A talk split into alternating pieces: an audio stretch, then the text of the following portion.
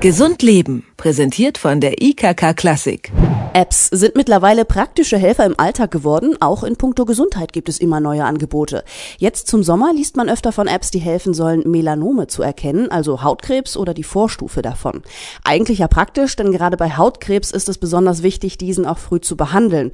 Denn selbst ein minimal veränderter Leberfleck kann ja zu einer tödlich verlaufenden Krankheit werden. Aber funktionieren solche Apps überhaupt oder wird damit auch Charlatanerie betrieben?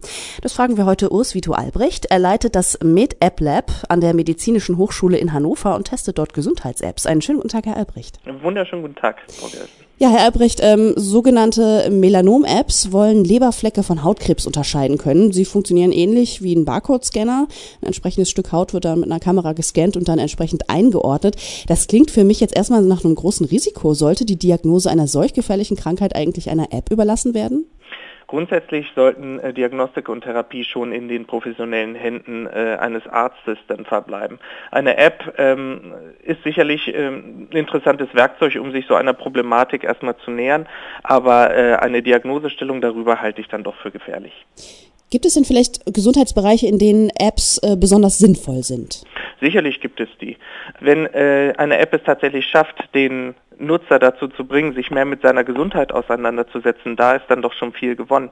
Apps können aufklärend wirken, sie können bei der Gesundheit oder eben bei der Erkrankung oder der Bewältigung einer Erkrankung dann begleitend wirken.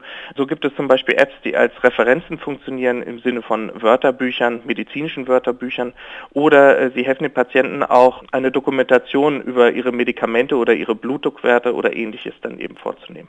Also wenn ich das richtig verstehe, eher so kleine Hilfsmittelchen, äh, als dass eine App auch wirklich einen Arztbesuch oder sowas ersetzen kann. Das ist richtig. Gibt es denn bereits Apps oder Anwendungen, die vielleicht auch die Kommunikation zwischen Arzt und Patient ähm, ersetzen oder zumindest erleichtern? Ersetzen sicherlich nicht, äh, unterstützen sicherlich schon. Es gibt Apps, ähm, die äh, zusammen dann eben mit externen Geräten wie zum Beispiel Blutdrucksensoren oder Blutzuckermessgeräten Daten aufnehmen, die der äh, Nutzer erstmal für sich dann eben halt dokumentiert, aber dann auch seinem ähm, äh, behandelnden Arzt dann auch übersenden kann, eben als äh, E-Mail oder ähnliches, der kann dann eben halt einen Überblick über äh, das Blutdruckprofil oder das Blutzuckerprofil des Patienten bekommen. Wenn ich jetzt zum Beispiel den Google Play Store oder den iTunes Store da öffne, finde ich nicht automatisch unter den ersten bekanntesten zehn Apps eine Gesundheits-App. Ähm, und es ist ja so, jeder kann Apps entwickeln und diese verkaufen. Was würden Sie denn sagen, gibt es vielleicht Kriterien, auf die man achten kann, wenn man sich so eine App herunterlädt, die ja die Gesundheit betreffen? Die Einschätzung, ob eben eine App ähm, gut oder schlecht ist, ist tatsächlich nicht einfach für den Nutzer, weil sie äh, eben dieser Markt sehr unübersichtlich ist und die Kategorien, die eben vorgegeben werden in den Stores, nicht unbedingt bindend sind für diejenigen, die da ihre Applikationen reinstellen. Letztendlich darf man nicht vergessen, dass die Leute, äh, die Apps anbieten, diese meistens auch verkaufen wollen. Der Nutzer muss also äh, sich vielleicht erstmal fragen, ob äh, der Zweck, den die App da erfüllen soll, ob das überhaupt möglich ist durch die technischen Gegebenheiten und durch eine Programmierung. Es gibt Apps, die tatsächlich eben dem Medizinproduktegesetz unterliegen. Äh, bei diesen äh, Apps findet man dann eine CE-Kennzeichnung und dieses CE äh, diese CE-Kennzeichnung spricht eben schon dafür, dass die Applikation den geltenden EU-Normen dann äh, entspricht. Diese Apps sind allerdings äh, nicht so häufig anzutreffen und betreffen dann eher auch den professionellen Bereich. Das heißt, es sind Apps für Ärzte mhm. oder Pflegepersonal, auf jeden Fall für professionelle Anwender. Die anderen Apps, die dann auch teilweise einem einfach nur als Gesundheits-Apps zu sehen sind, sind da äh, etwas schwieriger zu erkennen, die Qualität jedenfalls etwas schwieriger einzuschätzen.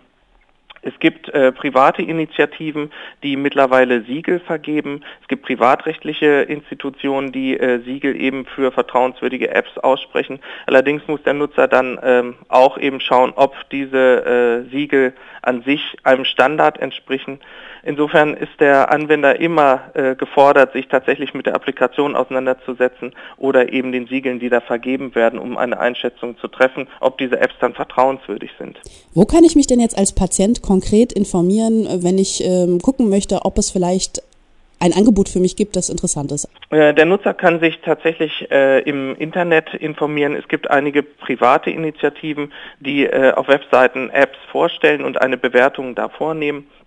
Äh, zu nennen wäre dann zum Beispiel die Health On-Initiative, die äh, dem Nutzer dann einen Überblick darüber verschafft, über Apps und eben äh, deren Funktionalität und ansonsten ist der äh, Nutzer tatsächlich gefordert, aufmerksam dann eben die ähm, Angaben der Hersteller zu überprüfen, die dann eben bestenfalls bei den äh, App-Beschreibungen in den Stores vorliegen und wenn da wichtige Informationen fehlen oder ein, ein Zweifel dann besteht, sind die in der Regel auch berechtigt.